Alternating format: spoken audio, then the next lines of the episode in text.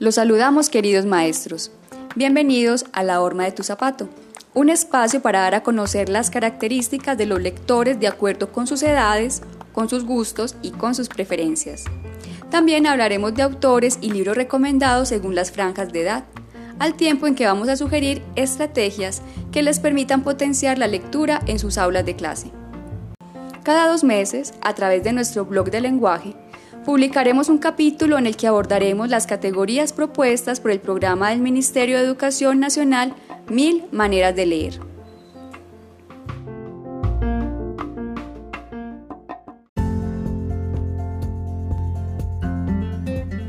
En esta ocasión compartiremos consideraciones y estrategias de lectura para niños y niñas de 9 a 12 años y tomaremos como referente a la escritora, bibliotecaria y promotora de lectura Irene Vasco.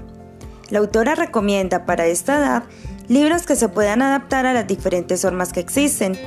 Libros de expediciones por el país, tradiciones de todas partes, poesías, trucos para hacer proyectos, deportes, viajes a tierras lejanas, aventura, amor y temas que despiertan curiosidad por saber cómo funciona el mundo.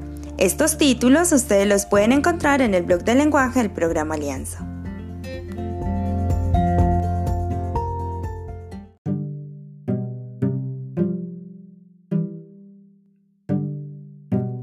¿Se han preguntado alguna vez qué les gusta a los niños y a las niñas entre los 9 y los 12 años? Pues bien, a ellos les gustan los libros de información sobre animales, plantas, fenómenos de la naturaleza, la magia y se estimulan con situaciones más complejas que los niños de menos de 8 años. Son inquietos y su tiempo de concentración no dura más de una hora.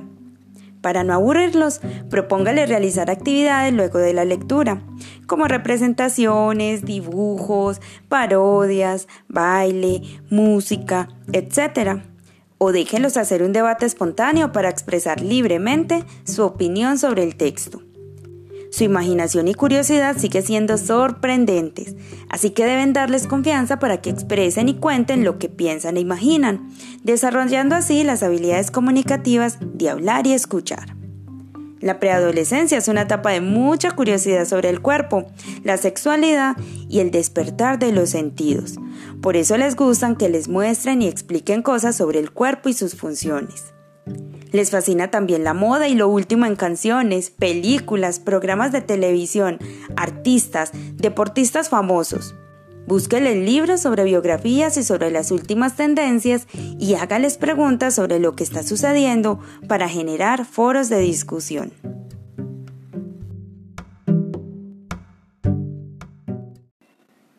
Recuerden que los niños y las niñas en edades entre los 9 a 12 años deben ir avanzando en su proceso lector.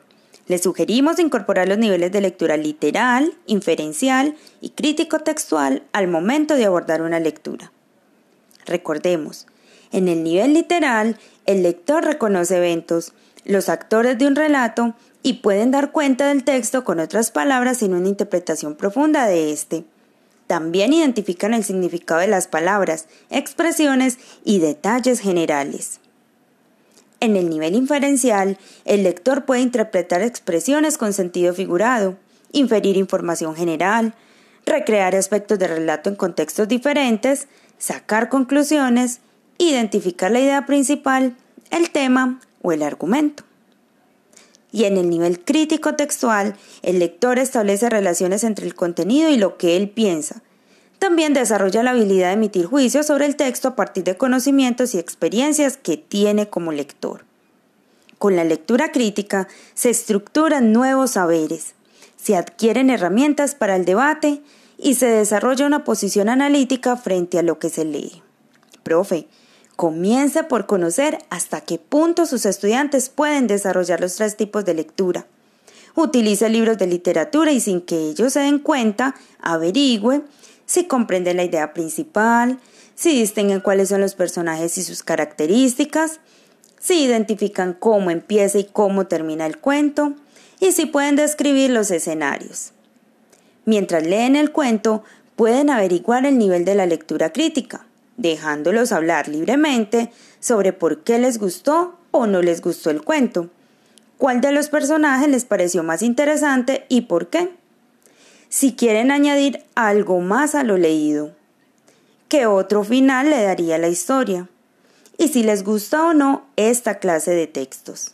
Profe, no realice las preguntas anteriores en forma de examen. Trate de que ellos sientan que es un juego donde van averiguando y descubriendo cosas al mismo tiempo que las van expresando.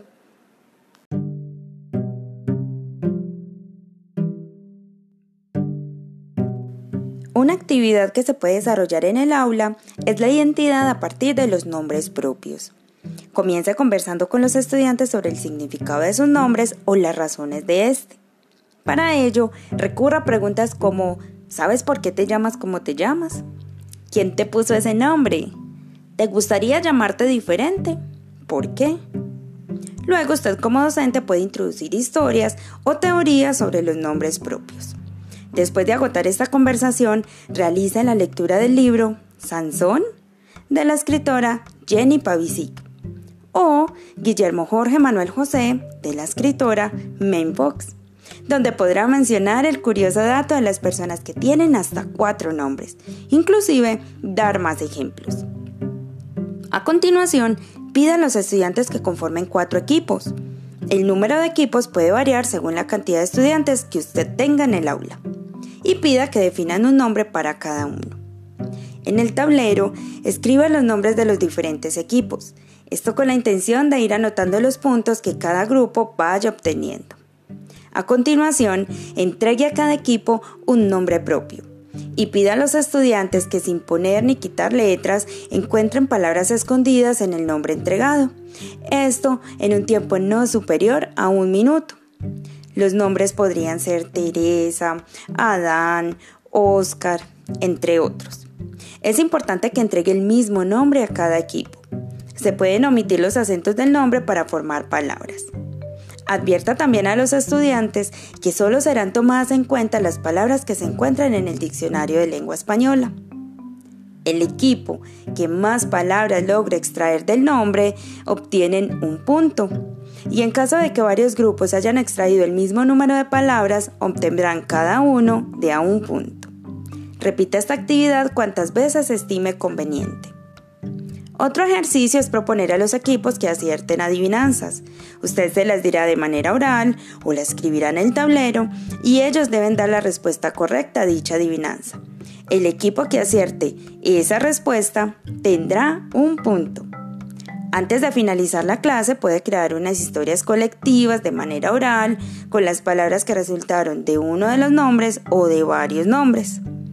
Para finalizar, realice un breve conversatorio para valorar la actividad con sus estudiantes y, según su criterio, premie al o a los equipos ganadores. Recuerden que el listado de nombres y de adivinanzas las podrán encontrar en el blog del lenguaje del programa Alianza.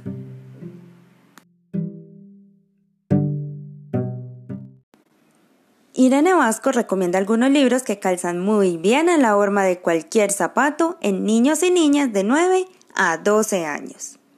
Algunos recomendados son Los cuentos del maestro Nicolás, de Nicolás Buenaventura, Cuentos de espantos y aparecidos, de coediciones latinoamericanas, 101 trucos científicos en papel, de Roy Richard, La peor señora del mundo, de Francisco Hinojosa, Los fósiles nos hablan del pasado, de Aliki, Colombia, mi abuelo y yo, de Pilar Lozano.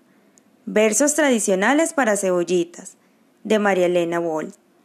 Cuentos en verso para niños perversos, de Roald Dahl. Profe, ¿recuerda ese cuento donde los niños de la ciudad de Hamelin van los pasos de un flautista traídos por la dulcísima melodía que éste toca una y otra vez? Bueno, necesitamos que saquen todo su poder de seducción y empiece a tocar la flauta.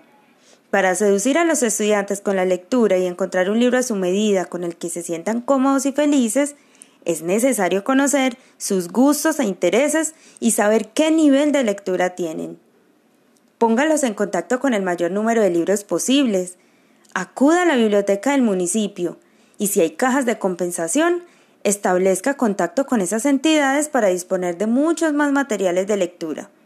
Si su institución cuenta con la colección Semilla, desempolve esos libros y permita el disfrute de la lectura a partir de estos títulos.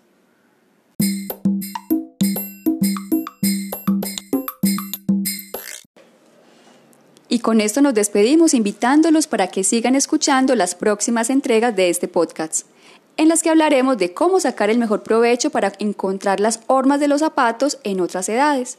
No olviden visitar el blog de la estrategia del lenguaje del programa Alianza para ampliar la información entregada en este podcast. Maestros, recuerden siempre que nadie lee lo que no le agrada. No hay lecturas buenas ni lecturas malas.